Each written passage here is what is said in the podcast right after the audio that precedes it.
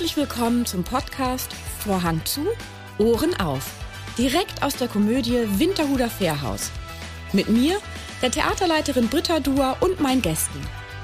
Dieser Podcast ist für alle, die schon immer mal hören wollten, was auf und hinter der Bühne so alles gesagt wird, wenn der Vorhang zu ist. Also, Vorhang zu, Ohren auf. Mein heutiger Gast ist im idyllischen Osterburg in der ehemaligen DDR geboren und in der Millionenstadt Brazzaville im Kongo sowie im 73 Einwohner winzigen Dorf Scharpenhufe aufgewachsen. Sie gewährt uns Einblicke in ihren sehr spannenden Lebensweg und wie sie mit Schicksalsschlägen in ihrem Leben umgeht. Herzlich willkommen, Dominique Siasia. Die allererste Frage, die ich an dich habe, wie spricht man eigentlich deinen Nachnamen korrekt aus? Siasia. Siasia. Ganz weich. Siasia. Siasia. Auch im Französischen? Ja. Obwohl im Französischen Siasia. Siasia. Und im Deutschen Siasia. Okay, ich höre keinen Unterschied. Echt? Ich höre den. das, das kann aber auch an meinen Ohren liegen. Also, Dominique, schnell. Auf Französisch mhm. würde ich sagen, je m'appelle Dominique Siasia. Mhm. Auf Deutsch, ich heiße Dominique Siasia. Mhm. Ist ein kleiner es Unterschied. Ist, er ist marginal.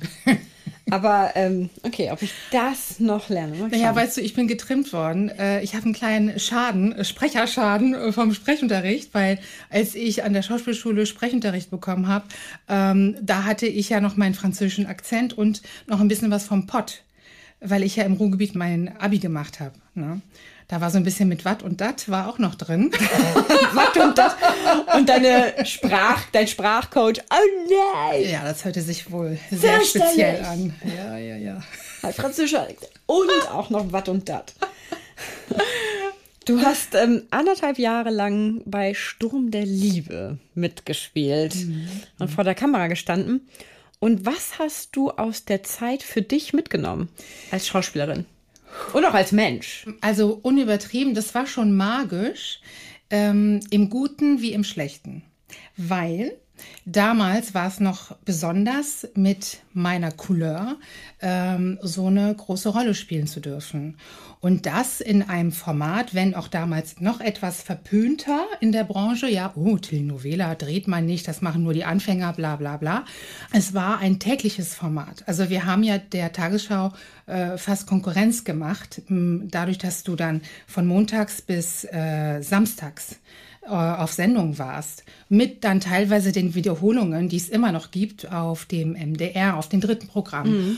Und ähm, es war eben besonders und es gab damals ein Forum, ein ARD-Forum, was es immer noch gibt. Und in diesem Forum durften sich leider auch rechtsgesinnte Leute äußern und äh, zwar wirklich äh, frei nach Schnauze. Ich will das auch gar nicht alles wiederholen. Und es war damals mein Drehdebüt.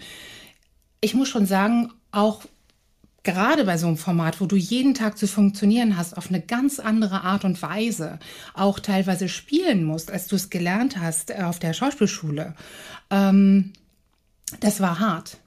Mhm. Das hat mich schon auch, hat mich sehr getroffen, weil auch gerade bei einer Telenovela bist du auch sehr von den Quoten abhängig. Ähm, ich habe es der ähm, Produktion, der Redaktion sehr, sehr hoch angerechnet damals. Es war eine Diskussion, das muss ich jetzt mal zugeben ähm, ohne da zu viel zu verraten. Es war schon eine Diskussion, ob man es mit mir wagen sollte, nur aufgrund der Hautfarbe oder ob man mich als die beste Freundin der äh, neuen dritten Hauptdarstellerin einführt. Und dann wurde ich dann doch die dritte Hauptdarstellerin der dritten Staffel, also die Hauptdarstellerin mhm, der dritten genau. Staffel. Genau. Aber es war nicht ohne, das zu entscheiden. Und dann wurde ich auch gewarnt äh, von der Produzentin Bea Schmidt. Ähm, und sie hatte recht es war heftig, was da teilweise an Feedback kam. Und doch muss ich sagen, dass die meisten Zuschauer mich sehr angenommen haben auf Anhieb. Das war auch sehr überraschend für alle Beteiligten. Die Quoten sind eben nicht in den Keller geschossen. Aber es war schon so, dass ich sehr ähm, an der Dispo hing. Das sind die Blätter, die man dann bekommt tagtäglich, wo dann draufsteht, wann du am nächsten Tag abgeholt wirst, welche Szenen dran sind. Ähm, und ich, ich war wirklich, ich war immer auf diese Quoten fixiert. Oh, sind die Quoten meinetwegen irgendwie in den Keller geschossen? Äh, stimmt es, dass ich den deutschen Sehgewohnheiten nicht gerecht werden könnte und so weiter, was du da alles so zu hören bekommst. Und ich weiß noch, es gab eine Person, intern von den Kollegen von hinter der Kamera mhm. äh, jemand, den ich sehr geschätzt habe, der auf mich zukam, lieb und offen wie immer und meinte, Dominique, du bist ab dann und dann unsere neue Haupt Hauptdarstellerin, du wirst gerade eingeführt und ich bitte dich nur um eines. Mach deinen Job genauso gut wie ich, denn ich habe eine Familie zu versorgen.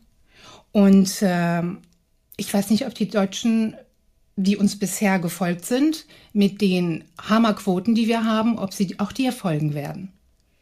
Oh, was für ein Druck. Das hat gesessen. Und das war jemand, der mich kannte, der mich mochte. Hm. Es war ein Thema. Und ich schätze die Kollegen vor der Kamera, hinter der Kamera genauso sehr. Die sind, deren Meinung ist mir genauso wichtig. So ist es auch, wenn ich auf der Bühne stehe. Wir sind ein Team. Das hat echt reingehauen. Das werde ich nie vergessen. Mhm. Und dementsprechend dann auch diese Stimmen, diese Meinungen, die damals noch so veröffentlicht werden mussten, aufgrund der Meinungsfreiheit, der öffentlich-rechtlichen sowieso, ähm, die so jetzt ähm, nicht mehr veröffentlicht werden dürften. Zum Glück. Zum Glück. Ähm, aber es war schon heftig. Das kann ich mir vorstellen. Ja. Und das Schöne war aber auch, dass ich diese Chance bekommen habe. Dass ich mich freispielen konnte, gerade als jemand, der noch nicht so viel Dreherfahrung hatte, ähm, mit Telenovela zu beginnen. Das ist wirklich eine tolle Schule äh, fürs Drehen. Wie alt warst du da, als du da eingestiegen bist? Ich glaube 27. Mhm. Hm. Was für eine Person hast du da gespielt? Was war, was war der, der Rollencharakter, beziehungsweise was war die, die Handlung? Also Samia war, wie ich, hat, hat eine deutsche Mutter mhm. äh, ähm, und einen Vater aus Zentralafrika, äh, aus Kon äh, nicht aus dem Kongo wie ich, sondern aus Uganda. Ja. Ja wirklich bei. Ist ja eigentlich fast das gleiche so ungefähr. Zentralafrika halt. Ja, genau. Da kommen wir gleich nochmal drauf zu sprechen. Mhm. und ähm, sie ähm, äh, war quasi die, hm, wie soll man sagen, die, die ähm, Adoptivtochter im weitesten Sinne von einer der Figuren, äh, die zum ähm, zu den hauptsächlichen Figuren mhm. ähm, der Geschichte gehören. Mhm. Äh, Frau Saalfeld.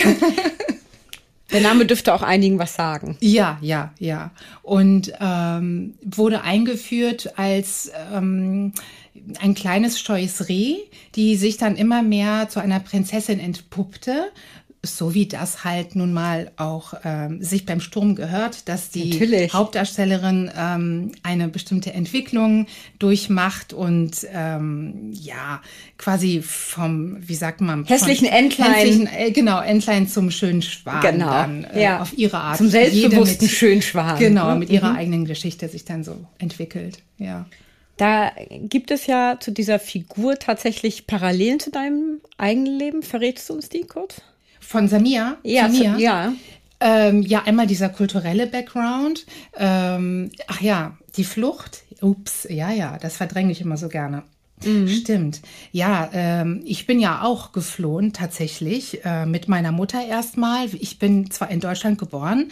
Ähm, oh, bitte sag mal ganz kurz, wo. Das ist Sachsen-Anhalt, aber sag mal Osternburg oder wie heißt das? In Osterburg. Osterburg. Ich Osterburg. musste erst mal googeln, wo das ist. ja. Ich habe davon in meinem Leben noch nie gehört. Süße, idyllische Stadt. Nahegelegen an jetzt halte ich fest, ja. Scharpenhufe.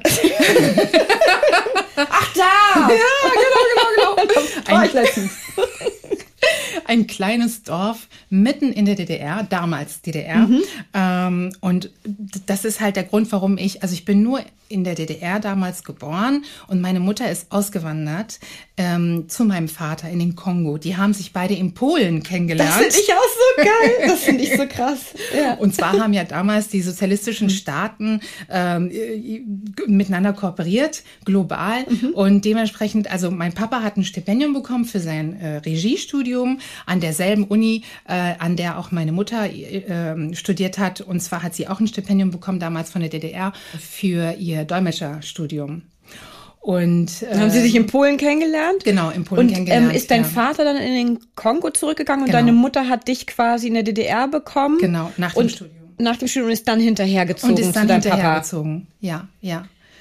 Mhm. Und da bin ich dann aufgewachsen. Wie alt Ähm, warst du da, als ihr da hingezogen seid? Also wirklich als ganz früh, als Baby, Baby, als tatsächlich? Baby. Also sozusagen nur Ja. noch also schnell das Kind gekriegt ja, und dann wirklich. hinterher. Sie ja, ist wirklich geblieben für die Geburt, äh, als Geschenk. Mhm. auch für ihre Eltern. Ja. Weil das war natürlich für, für ihre Eltern äh, Klar, ich mein, Kind plötzlich weg, weg und Enkelkind weg. Du selbst Ja. bist äh, in Gefangen. Scharpenhufe, in einem Dorf, äh, ähm, in, in einem Teil Deutschlands, in dem die Mauer ganz hochgezogen wurde, durch Honecker damals mit noch viel strikteren Regeln als im Westen. Das war schon heftig für, für meine Großeltern. Mhm. Aber äh, sie haben ihr die Flügel gestärkt und sie fliegen lassen. Toll. Im wahrsten Sinne. Und dann bin ich, so, so, so konnte ich auch immer beides mitbekommen. Die deutsche Kultur und die kongolesische Kultur. Also meine Mama ist dann ausgewandert, aber wir sind alle drei Monate sind wir auch weiterhin nach Deutschland zu meinen äh, Großeltern geflogen. Immer dann, wenn es Sommerferien gab. In der Trockenzeit, wo kein Unterrichten möglich war. Meine Mama war nämlich dann, ist dann Lehrerin gewesen im Kongo. Und so konnte sie immer während der Sommerferien mit mir nach Deutschland. Und dann war ich drei Monate immer ähm, in der DDR, in Schappenhufe. und äh, aber aufgewachsen im Kongo tatsächlich. Und wir sind aufgrund des Bürgerkrieges sind wir dann nach Deutschland. Zuerst zurück in die DDR ohne meinen Vater. Der hat damals als Regisseur äh, Filme gedreht, Dokumentarfilme, die gegen die damals sozialistische Regierung gingen. Das Im Kongo? Im Kongo. Es war wirklich gefährlich und dadurch, dass wir raus mussten, also es fielen auch Schüsse. Ich habe das alles mitbekommen. Ich habe auch mitbekommen, wie Schulfreunde von mir, wie die angeschossen wurden, erschossen wurden, alles Mögliche. Und das war nur der Anfang. Das werde ich mein Leben lang niemals vergessen. Und äh, mit diesen Bildern war klar, ähm, dass wir sehr, sehr großes Glück hatten und so schnell wie möglich zusehen mussten, wie, dass wir da rauskommen. Und die einzige Möglichkeit war, dass zuerst meine Mutter und ich äh, rausfliegen äh, mussten, was viel einfacher gewesen wäre als mit meinem Vater aufgrund seiner Aktivitäten. Und wir sind dann natürlich erstmal in die DDR. Das war ein Jahr vor Mauerfall. Und ähm, da hat noch keiner damit, damit gerechnet, dass die Grenze sich öffnen würde. Und mh, zum selben Zeitpunkt ist meine Oma verstorben. Äh, mein, mein Opa stand dann da als Bauer mit dem riesigen Bauernhof in Scharpenhufe ganz alleine. Ähm, ähm, war dem Alkohol verfallen, war ziemlich am Ende. Und dieses idyllische Bauernhaus meiner Großeltern hatte ich dann auch zum ersten Mal im Herbst gesehen. Ich war ja sonst immer in den Sommerferien da und es war schon alles anders. Wirklich anders.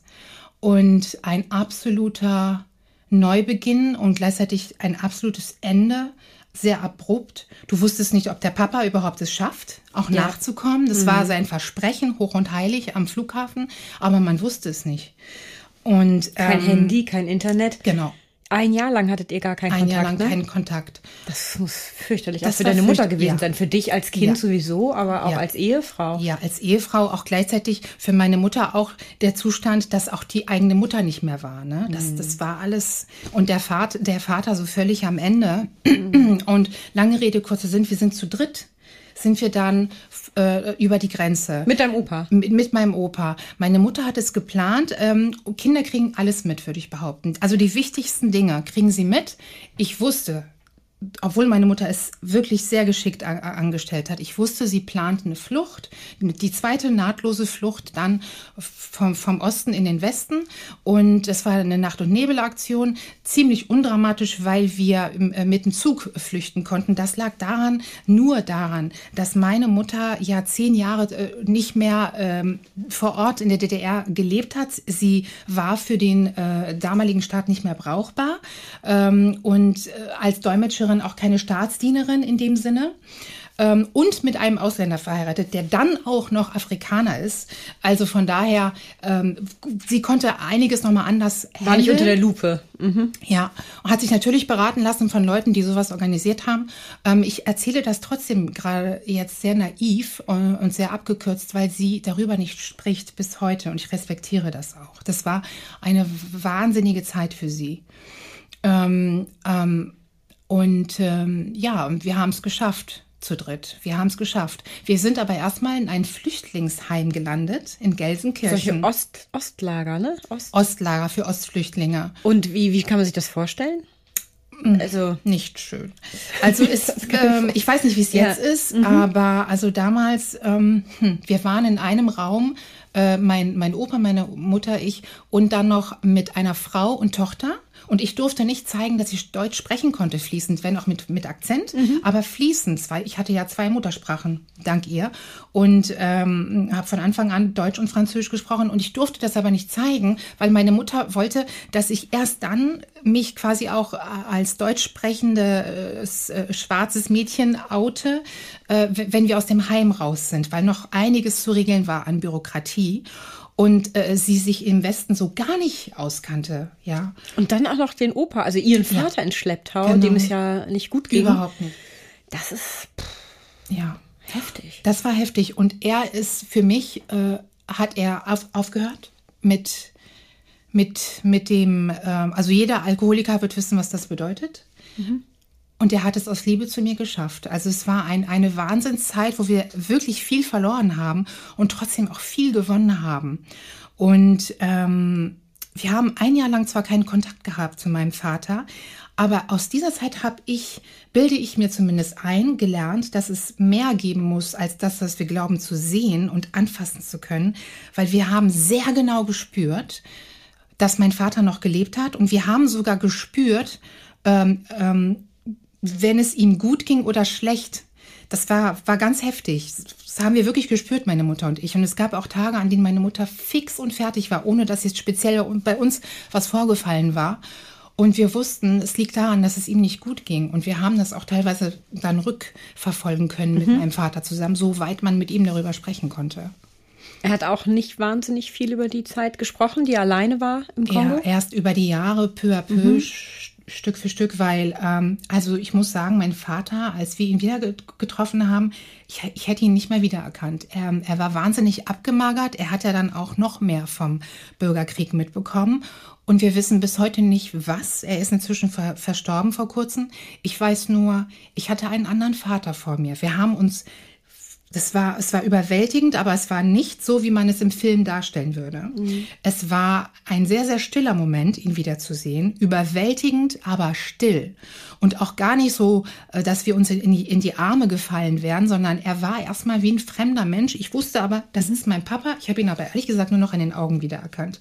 Und seine Augen waren höchst traumatisiert, sage ich jetzt als erwachsene Frau. Als Kind habe ich nur gedacht, was ist, was ist passiert? Mhm.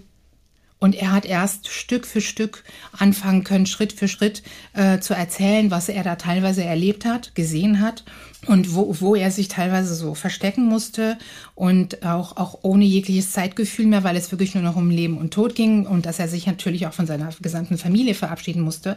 Er ist der Erstgeborene äh, von äh, so circa 14 Geschwistern ähm, ähm, und hat dementsprechend auch viel Verantwortung gehabt und musste da seinen Vater und äh, die zwei Mütter zurücklassen. Also mein mhm. Opa hatte zwei Frauen. ja.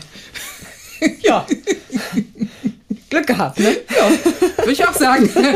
Ob die Frauen so Glück haben, hatten, weiß ich jetzt nicht mit der Aufteilung, aber. Müsste man die fragen.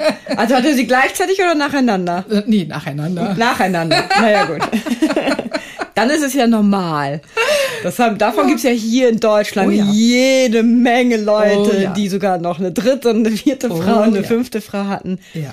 Da gibt es eine Menge.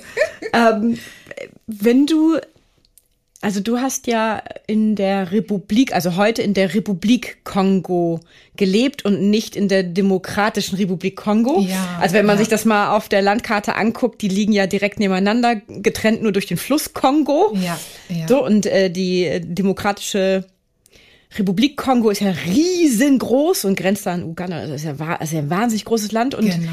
Ähm, Ehemals die belgische Kolonie. Genau, Saire genau. hieß das, glaube ich, ganz ja. früher auch mal. Ne? Ja. Und äh, die Republik Kongo. Da, wo wir. Da, wo genau. ihr, also wo ihr gelebt habt, ja. die ist ja nicht so groß. Ähm, mhm. Und nicht so groß heißt ja so groß wie Deutschland. Ja.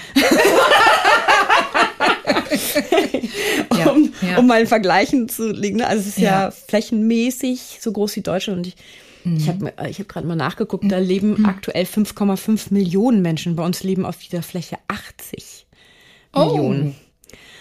Mehr als 80 sogar. Also, ne, also ist nicht mhm. ganz so stark besiedelt, wie wir hier in Deutschland sind. Ja, ja. Ähm, Wie war für dich diese Kinder, Kindheit im Kongo? Ihr habt wahrscheinlich in der Hauptstadt gewohnt? Ja, in Brazzaville. Mhm. Ja. Und wie, wie war das für dich? Also als erstes einmal Brazzaville, wie würdest du, wenn du sie beschreiben müsstest, die Stadt mit einer, oder wenn du sie mit einer europäischen Stadt vergleichen müsstest, mhm. mit welcher würdest du sie so ungefähr architektonisch, so, mhm. äh, wo würdest du sie einordnen?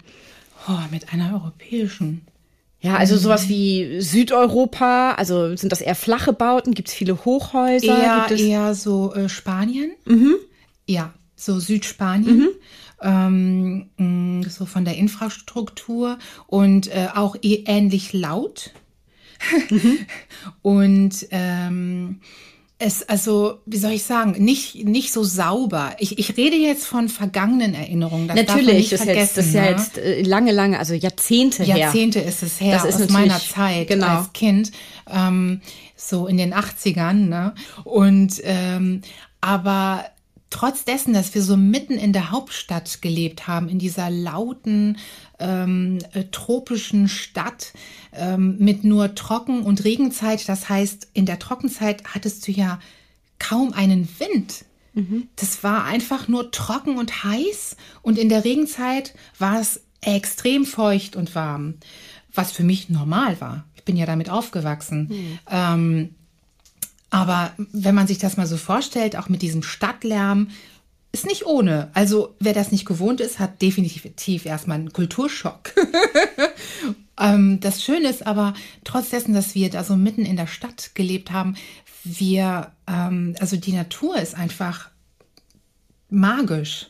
Magisch. Ähm, dadurch, dass es so nah am Äquator gelegen ist, waren die Sonnenaufgänge, Untergänge traumhaft. Du hast das Gefühl, du bist ganz nah dran. Die Sonne ist weitaus größer, der Mond, ja, und der Sternenhimmel. Pff, magisch.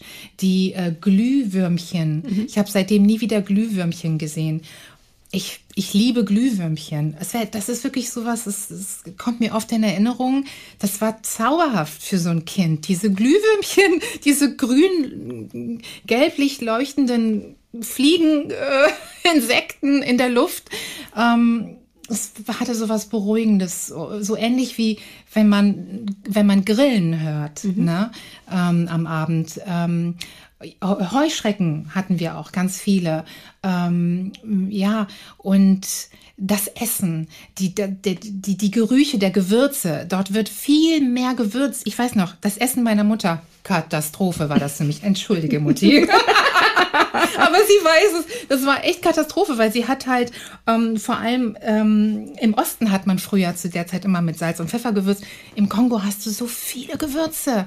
Ja, das ist so ähnlich wie ähm, in der Karibik mhm. das Essen. Äh, auch, auch sehr Fisch- und Meeresfrüchttiere, tierlastig.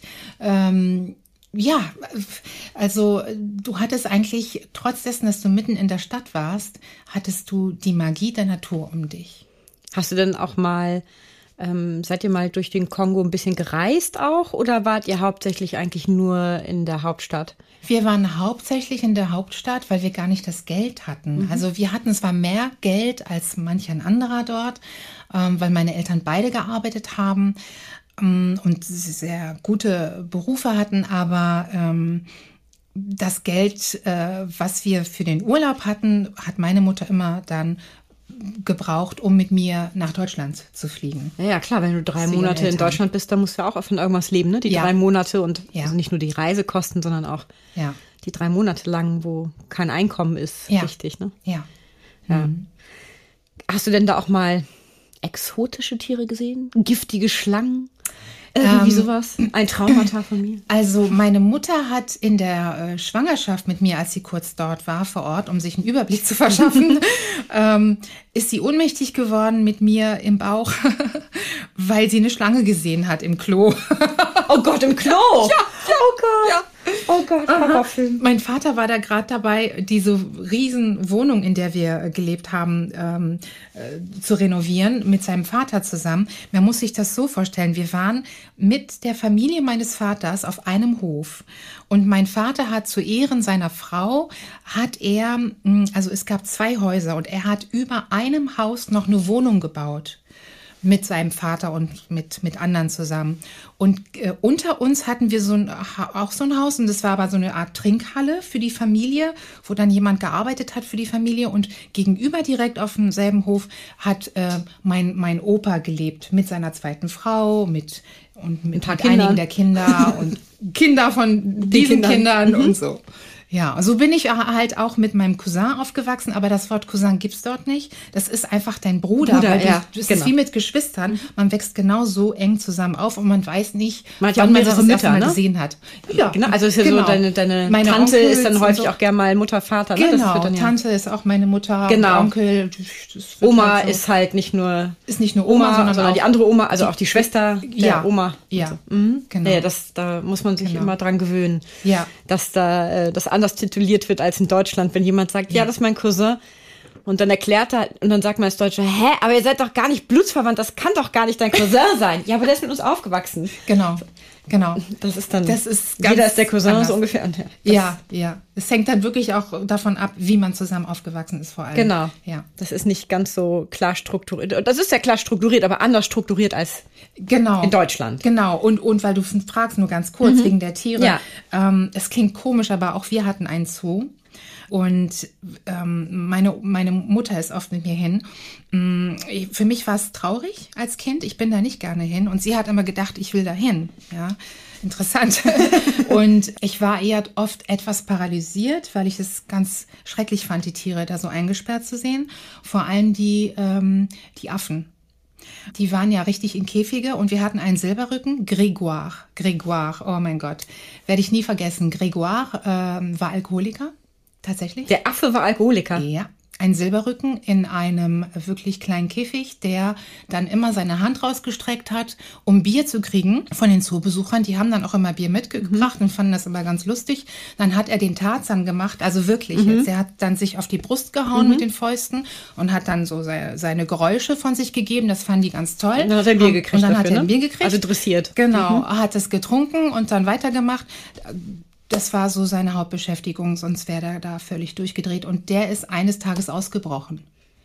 Und da war ganz Brazzaville, das kam auch äh, ins Radio, also der ist richtig ausgebrochen und hat dann Fahrräder um die äh, in die Luft geschmissen und hat sich so richtig mal King Kong. Äh, ja, ja, ja, hat King sich so richtig befreit und ich weiß noch, wie toll ich das fand an dem Tag. Und äh, äh leider haben sie ihn wieder eingefangen und ähm, auch wieder eingesperrt, aber zum Glück nicht erschossen. Hätte ja leider auch passieren können. Ne? Weder erschossen noch eingeschläfert. Weißt du, wie alt er geworden ist? Nee, ne? Oder wer weiß, vielleicht wäre es auch besser für ihn gewesen, statt er wieder in diesem Käfig zu landen. Ne? Ja, weiß man nicht. Also, er ist definitiv aufgrund des Bürgerkrieges dann äh, verstorben. Das ist klar, ja. Ja, ja, aber dann, also wir hatten keine freilaufenden äh, Tiere in dem Sinne. Nee, das ist ja, ja? in der Stadt auch das klar. Ist ja klar. Das ist ja, das ist ja, glaube ich, dachte, vielleicht hättet ihr irgendwelche Touren gemacht. Nee, aber Oder Kletteraffen, Kletteraffen hatten wir. Stimmt, das fällt mir gerade ein. Wir hatten ganz oft Kletteraffen. Äh, musste man noch wirklich aufpassen, wenn du dann draußen warst mit, was weiß ich, mit einem Eis oder so und dann sprang der dir auf die Schulter. Die konnten ziemlich aggressiv sein, ne? Ja. Gib mal her das Ding. ja, und das hätte, also man hätte da auch nicht Nein sagen dürfen.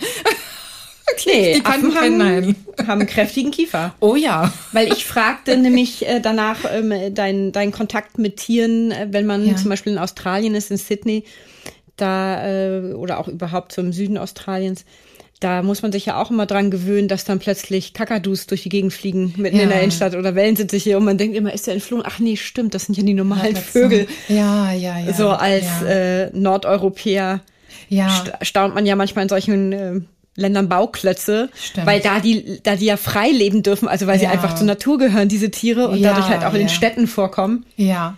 Ähm, nee, das bei euch auch nicht so. Bei uns nicht, aber wir hatten viele Geckos. Mhm. Ja, das kann ich mir vorstellen. Die gibt's aber in Spanien auch. ja, Richtig genau. viele. Ja. Ähm, was hat denn dein Vater, der ja Regisseur war im Kongo, was hat er eigentlich in Deutschland dann gemacht?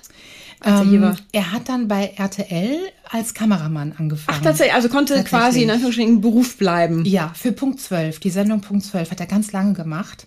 Ähm, äh, ja, für die Nachrichten vor allem. Und dann, äh, so mit dem Alter, ist er immer ruhiger geworden und hat dann bei QVC gearbeitet. Der hätte aber auch gut vor die Mattscheibe ge gepasst oder? Attraktiv, jung. hier und wenn Sie jetzt anrufen, kriegen Sie auch nochmal die Handpflegelotion obendrauf und so. Also ich bin äh, keine gute Verkäuferin tatsächlich. Ich würde auch behaupten, keine so gute Selbstdarstellerin, wenn ich das so sagen darf. Das merke ich immer in meinem Instagram-Account. Tatsächlich, was diese Dinge angeht, bin ich einfach äh, introvertiert. Also ich wäre wirklich keine gute Verkäuferin. Ich glaube, moderieren wäre auch nicht so ganz mein Ding, wobei okay. ich nicht damit sagen will, dass man dafür eine Selbstdarstellerin oder Darsteller sein muss, sondern man nee, aber braucht schon dieses einem das Gehen, nicht, ne? ja. dass mhm. man da auch dieses Talent hat. Und das habe ich nicht. ich bin, bin einfach nur Schauspielerin und Sängerin. einfach nur. Und ganz knapp wärst du ja auch Tänzerin geworden. Ja. Ähm, wäre damit 21 nicht der Knieunfall gewesen. Ne? Ja. Da warst du ja auf dem Weg, Tänzerin zu werden. Ja, das war mein Traum, mein absoluter mhm. Traum. Es hört sich ganz schön platt und blöd an, vielleicht auch undankbar, aber es ist, ähm, ich meine es ganz ehrlich, mein Traum war es, Tänzerin zu werden. Ich habe zwar Schauspiel, Gesang und Tanz studiert, aber während des äh, Studiums gemerkt, dass der Tanz einfach meine absolute Priorität immer mehr wurde und auch meine Stärke war. Ich habe dafür gelebt, geatmet und habe nach den ersten zwei Jahren entschieden zu wechseln. Es war auch äh, intern, äh, wurde, war schon alles besprochen mit den Dozenten. Und 15 Minuten vor ähm, Semesterpause. Also wir hatten so einen mhm. Tanzworkshop, ähm, der und bevor der, wenn der beendet worden wäre, äh, äh, äh es ist immer noch mhm. so eine emotionale Sache für mich, ja. da komme ich ins Stottern. Jedenfalls äh, 15 Minuten vor, äh, vor ähm, Schluss des Unterrichts habe ich ist meine Kniescheibe verloren. Die ist mir einmal so um 180 Grad nach hinten ah, geschossen. Da, da, hört man sogar das Zischen von Matze im Hintergrund. mhm. Weil ich es übertrieben habe. Also ich war einfach extremst überdehnt und hatte schon die Woche davor sehr viel trainiert, ähm, nach dem Stil von Pina Bausch. Und ähm, da kennt man auch keine Schmerzen und macht immer weiter und weiter.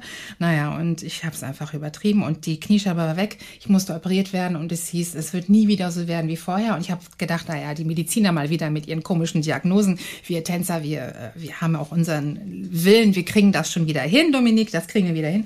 Nein, es ist nie wieder so geworden wie vorher. Ich konnte nie mehr ohne Schmerzen tanzen. Ich konnte gewisse Sachen gar nicht mehr hinkriegen. Habe ein Jahr lang gebraucht, um das Laufen wieder zu lernen. Und dann war klar, okay, ich muss weiter mit Schauspiel und Gesang machen. Mm, und so habe ich. Gott sei Dank für uns. Also es war wirklich interessant, weil ich bin eigentlich von meinem naturellen Tänzerin, also Tänzer sind oft introvertierter. Und ich musste wirklich mir in den Hintern treten, um äh, diese Ex äh, ähm, extrovertierte Art, die Schauspieler brauchen und auch Sänger, zumindest in dem Moment, in dem du dann auf der Bühne stehst und drehst, zu haben. Ich musste mir da immer in den Hintern treten, weil ich, was das angeht, eher schon immer sehr äh, schüchtern einfach auch äh, war. Von Natur aus. Ja. Wie hast du das für dich verknusert? Also wie bist du damit umgegangen, dass du diesen Lebenstraum begraben musstest? Das war schrecklich. Ich glaube, da hatte ich meine erste Depression. Ganz im Ernst. Damals kannte man das Wort, glaube ich, noch nicht. Also ich kannte es damals nicht. Ich war ein Jahr lang auf jeden Fall schwerst depressiv ähm, habe mich so gefühlt, als wäre ich nicht richtig in meinem Körper, weil ich meinen Körper nicht mehr so nutzen konnte, mich nicht mehr so ausdrücken konnte, ähm, nicht mehr teilnehmen konnte, auch mit meinen Kommilitonen. Das ist so ein anderes Lebensgefühl, wenn du tanzt und dich mit dem Körper so wahnsinnig ausdrücken kannst. Und das war weg, von jetzt auf gleich. Das wie weg, weggebrochen. und ähm, ich ich weiß noch, äh, wie in einer ganz schlechten Filmszene bin ich irgendwann mal nachts aufgewacht und wusste mit mir so gar nichts mehr anzufangen, stand vorm Spiegel und habe mir die Haare abgeschnitten. Und so, so Sachen äh, äh, haben mir gezeigt, da stimmt was mit dir nicht mental. Und ich würde wirklich sagen, im Nachhinein, da hatte ich wirklich eine Depression. Bist du alleine rausgekommen oder hast du dir externe Hilfe geholt? Alleine alleine. Also die Dozenten, meine Kommilitonen, auch die vom Schauspielstudium und Gesang, die haben das ja auch mitbekommen, äh, dass ich gar nicht mehr so lebensfroh war und nicht mehr so rumgegackert habe. Und ähm, die waren alle ganz zauberhaft und, und haben mich da mal wieder so rausgeholt. Und ähm, das ging dann irgendwann. Und dann habe ich ja auch gespürt, dass, dass ich die Schauspielerei liebe, dass ich da auch hingehöre und auch beim, auch was das, was das Singen angeht. Aber ich hatte schon immer diese Hemmung, das zu zeigen, mich mit der Sprache auszudrücken, war, war immer eine Hemmung. Ich habe erst mit drei Jahren angefangen zu sprechen. Ich hatte da immer wie eine Art Blockade. Wie ist denn das für dich, wenn Leute dich das erste Mal treffen und sie reden mit dir zum allerersten Mal und die zweite Frage ist, wo kommst du her? Ach, ähm, wie, wie, wie, wie, empfindest du das? Das ist ja, ja. eine sehr persönliche äh, ja. Einschätzung. Wie, ja. wie, wie siehst du das? Wie, wie kommt das bei dir an? Ja, es, es ist ein Streitthema für viele schwarze Deutsche. Mir macht es nichts. Mir macht es wirklich nichts.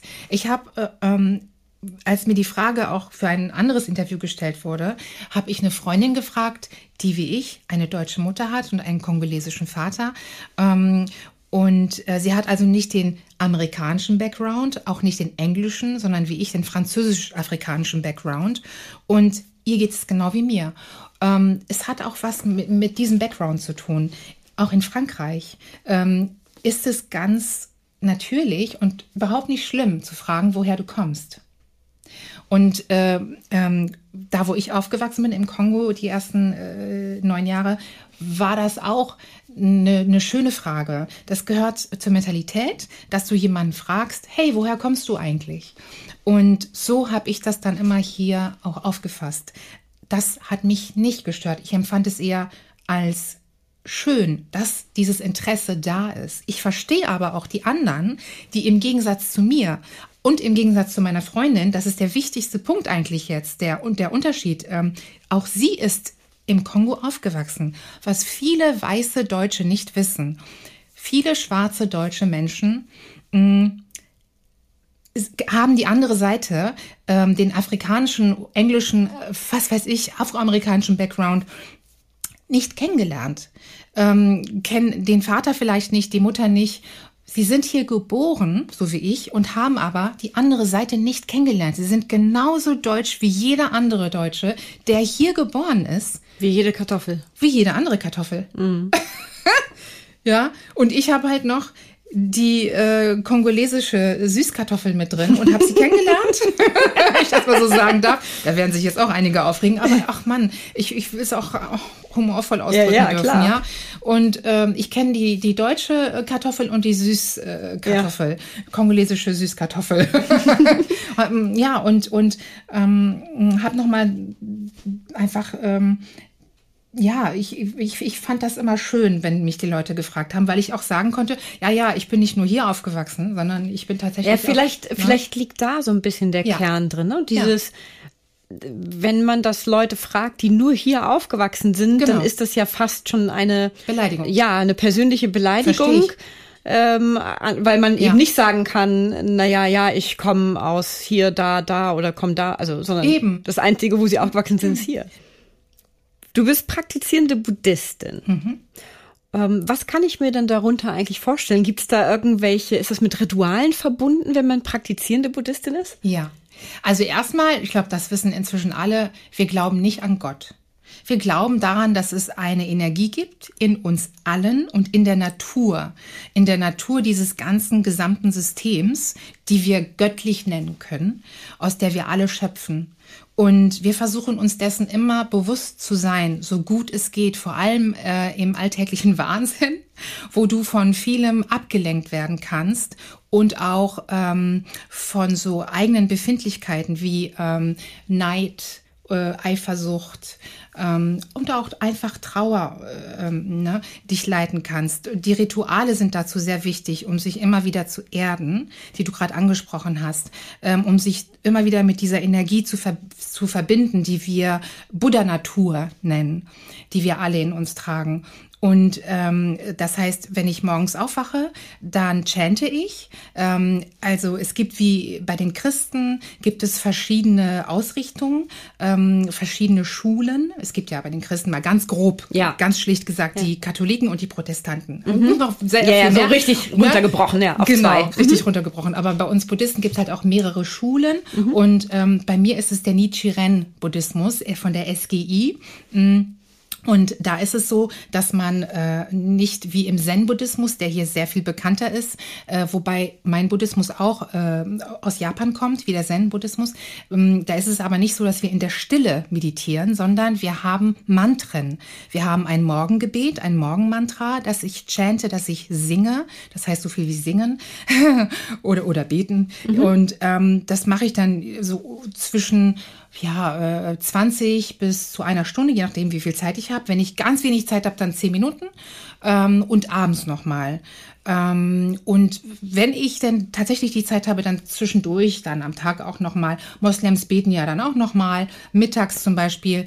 Ähm, ja, also da gibt's jetzt bei uns keine festgesetzten Zeiten, aber es ist schon wichtig zu wissen, morgens nach dem Aufstehen, weil dann ist man auch noch mal in einem anderen Zustand, noch etwas purer, etwas ruhiger als am Abend. Mhm. Ne, wenn man dann von, von dem ganzen Alltäglichen noch mal so ein bisschen vollgemüllt ist, zum Beispiel. Machst du das dann auch vor der Vorstellung nochmal? Hast du da dann auch so ein Ritual oder so ein ja, Chant? Das mache ich tatsächlich mhm. innerlich, aber dann ohne meine Utensilien in der Garderobe ähm, ähm, fokussiere ich mich auf einen Punkt mhm. und ähm, gehe mein, meine Gebete durch. Das, das beruhigt mich. Das zentriert mich. Das ist ja, also Meditation ist ja auch eigentlich vereinfacht gesprochen nichts anderes als das Fokussieren und das Konzentrieren auf etwas. Auf, de, auf deine innere Kraft, genau. die wir alle haben. Mhm. Alle. Es glaubt nicht jeder dran, aber wir haben alle diese ganz spezielle innere Kraft in uns. Und die meisten von uns glauben erst dann, damit in Berührung zu kommen, wenn wir in einer Notsituation sind. Und man wie ein Tier diesen Instinkt spürt, oh, ich muss jetzt das machen oder das machen oder das. Und das ist diese Klarheit, die dann kommt. Und wir versuchen, diese Klarheit, die aus dieser inneren Kraft, die in uns allen äh, brodelt äh, ähm, oder ruht, aus, äh, wir versuchen, äh, diese Klarheit jeden Tag, so gut es geht, für den wachen Geist hervorzuholen. Für den Umgang mit dir und mit anderen, für den friedlichen Umgang. Jeder Buddhist glaubt an den Weltfrieden, dass das möglich sein kann, dass wir irgendwann Weltfrieden haben. Für viele klingt das wie die größte Illusion überhaupt, jetzt umso mehr, wo sich alles zuspitzt und das System komplett zusammenzubrechen scheint. Aber gerade dann, wenn alles äh, zusammenzubrechen scheint, im Kleinen wie im Großen, glaubt ein Buddhist, das ist wirklich so einer unserer Glaubenssätze, dass dann das Unmögliche möglich ist. Und das nicht aus einem Kitsch heraus, ähm, sondern weil es meistens einfach in der Natur der Dinge liegt, dass immer dann, wenn du dich am stärksten verbrennst, vieles verlierst, ähm, und du dann aber dich entscheidest, trotzdem weiterzumachen, sich ungeahnte Möglichkeiten öffnen und ungeahnte Türen. Das ist einfach, ähm, das liegt in der Natur des Ganzen. Das ist das Phänomen des Lebens überhaupt, wie ich finde. Nur wichtig ist unser Wille und unser freier Wille dazu, dass, dass wir Werte schaffend auch für uns selbst Tag für Tag versuchen weiterzumachen. Das finde ich auch sehr wichtig, was, was das Thema Werte äh, schaffen äh, angeht. Es geht nicht nur darum, immer für andere, das ist extrem wichtig, aber bei sich selbst auch anzufangen. Das hat Michael Jackson schon besungen. Stimmt. Heal the World oder was? Nee, war das? das war, ähm, äh, dass du mit demjenigen im Spiegel anfängst. Man in the Mirror. Ja, ja, ja. ja. Das hat er ja. damals schon gesagt, dass ja. man äh, mit demjenigen anfangen soll, den man anguckt im Spiegel. Ja. Bevor man anfängt, mit dem Finger auf andere zu zeigen. Und äh, hm. so. Das, äh, genau, also ja, ich muss sagen, also die Werte, es ist ja bei vielen Religionen oder Glaubensrichtungen, wenn man sie näher anschaut, sehr identisch. Ja. Im Kern haben sie ja, tragen sie ja dann doch alles, mhm. sehr ähnliche Strukturen, nur die Rituale, das zu leben, zu zelebrieren oder auszudrücken, ja. unterscheiden sich dann stark. Ja. Und die Interpretationen sind dann das, die sie dann für mich häufig unattraktiv machen. Mhm. Die Interpretation der Menschen, ja. ne, die, die, die, die dann das und da muss ich unbedingt mhm. noch, weil Buddhist zu sein, Buddhismus zu praktizieren, diese ganzen Labels, ja, mhm. mal ganz ehrlich, ja. das Wichtigste, was ich gelernt habe von Buddhisten, ist, dass Buddhisten auch nur Menschen sind. Oh ja, das war die größte Illusion meines Lebens und ich bin den Buddhisten so dankbar dafür. Da habe ich erst angefangen ähm, zu praktizieren, weil ja, also der buddhistische, die buddhistische Praxis ähm, hat ja dann doch auch einen wahnsinnigen Heiligenschein, was ich auch verstehe. Aber die Wahrheit ist, all diese Themen, die wir überall haben, bei Atheisten, Christen, Moslems, egal, die gibt es auch bei den Buddhisten, im Guten wie im Schlechten. Natürlich, ja. Und es geht immer nur um dieses, das eine ist die Theorie und das andere ist die Praxis. Genau wie du sagst, was machen wir Menschen dann daraus, aus dieser super schönen Theorie. Wie setzen wir das ähm, in Kraft? Ist ja immer mit Idealismus, um? ne? Also ja. eine Religion ist ja am Ende nah dran am Idealismus. Ja. Und äh, ja. das ist dann immer nicht ganz so schön, wenn mm. es kein Rechts und kein Links gibt, genau, sondern nur auch nur schwarz und weiß und ja. so musst du das machen. Wenn ja. du das so nicht machst, dann darfst du zu der Gruppe nicht dazugehören. Schwierig. So, genau. Also ich glaube, das ja. ist ja immer dann, und dann gibt es einige Religionen, die sehen das lockerer und andere sehen das nicht so locker. Aber Dogmaten mhm. gibt es auch bei Buddhisten. Überall, wo es Menschen Überall. gibt, Wirklich. wird es welche ich hab, geben. Ich, ja, ich war sehr erschrocken. Und mhm. auch ich bin nicht perfekt. Das Niemand will ich damit wirklich nicht sagen. Nee, ich nehme mich da nicht raus. Aber äh, das ist schon wichtig zu wissen. Ähm, wir haben alle dieselben Themen im Grunde. Es gibt ja diese schöne Aussage, das Leben tatsächlich schön zu finden und nicht nur schön zu reden. Das ist eine mhm. Kunst. Ja, ja. Wie meisterst du die für dich? Ja, also mal ganz Die Millionen-Euro-Frage. Ja, ich schreibe mal kurz mit. Frage. das ist dann das nächste ist das Buch. Eine schöne Frage.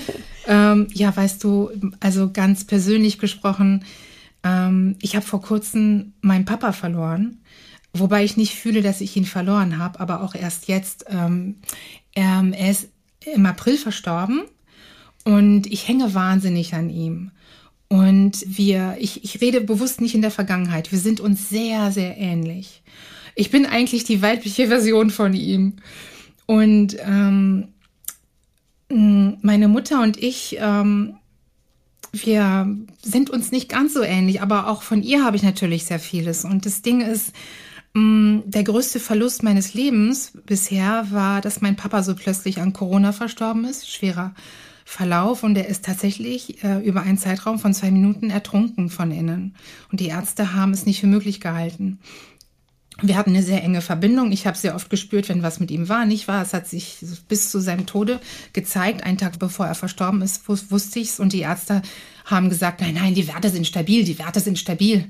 Und wie auch immer, lange Rede, kurzer Sinn. Ähm, ähm, ähm, auch wenn ich äh, Partnerschaften verloren habe und so und egal wie es verlaufen ist, wie unglücklich, wichtig ist doch eigentlich ähm, ähm, in Liebe weiterzumachen und das auch ohne Kitsch. Also ich meine, weil das wird oft so verkitscht, dieses Wort Liebe. Ähm, Vielleicht müsste man da ein anderes Wort für erfinden. Ja, auch das Wort Selbstliebe ist so ausgelutscht. Ähm, ist ja genau wie Achtsamkeit ja, und solche Sachen. Das ist ja mittlerweile, ja, mag man kaum noch ins, in, in den Mund nehmen. Genau, wie, mhm. so, wie so Werbeslogans. Ja. Ne? Mm, also ich finde wichtig, immer wieder, egal wie, was du verloren hast, was du für Fehler gemacht hast, ähm, weitermachen. Sich auf das Wesentliche zurückbesinnen, auf sein Herz hören, auch auf seine Vernunft und weitermachen. Sich pflegen von innen wie außen. Ähm, sich das Leben schön gestalten und dann noch den Wunsch haben, dass die Menschen, mit denen du zusammenkommst, auch etwas davon haben. Dass man sich eine schöne Atmosphäre schafft, und wenn man nur fünf Minuten miteinander zu tun hat, das hat doch einen Zauber. Und das wünsche ich mir auch, wenn ich auf der Bühne stehe oder drehe vor der Kamera, dass dieser Zauber überspringt auf die Leute, aber nicht, weil sie von mir verzaubert sein sollen, sondern weil einfach alles irgendwie miteinander verbunden weil ist. Weil ihr was teilt, ne? Man teilt genau. ja in dem Moment etwas genau. mit dem Publikum, wenn ja. man dort spielt. Ja. Eine Energie. Energie. Das hört sich zwar auch schon wieder so wahnsinnig Zeit und ja. die Lebensmomente sind so kostbar. Das ist doch das, was uns bleibt bis zum Schluss.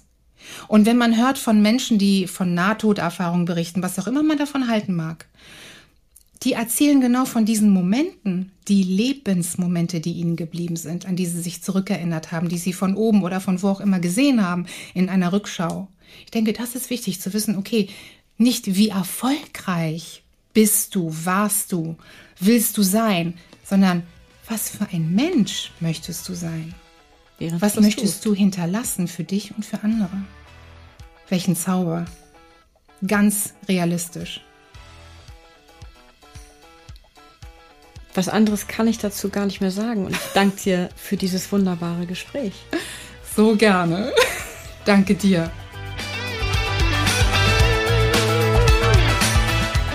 Einen kurzen Einblick in unsere jeweilige Podcast-Folge erhalten Sie auch über unseren Facebook- und Instagram-Account. Schauen Sie doch mal vorbei, denn wer die Komödie kennt, wird Abonnent. Bis zur nächsten Folge wünsche ich Ihnen viele Anlässe zum herzhaften Lachen, Zeit zur Entspannung und jede Menge Spaß im Alltag. Bis dahin, Ihre Britta Dua.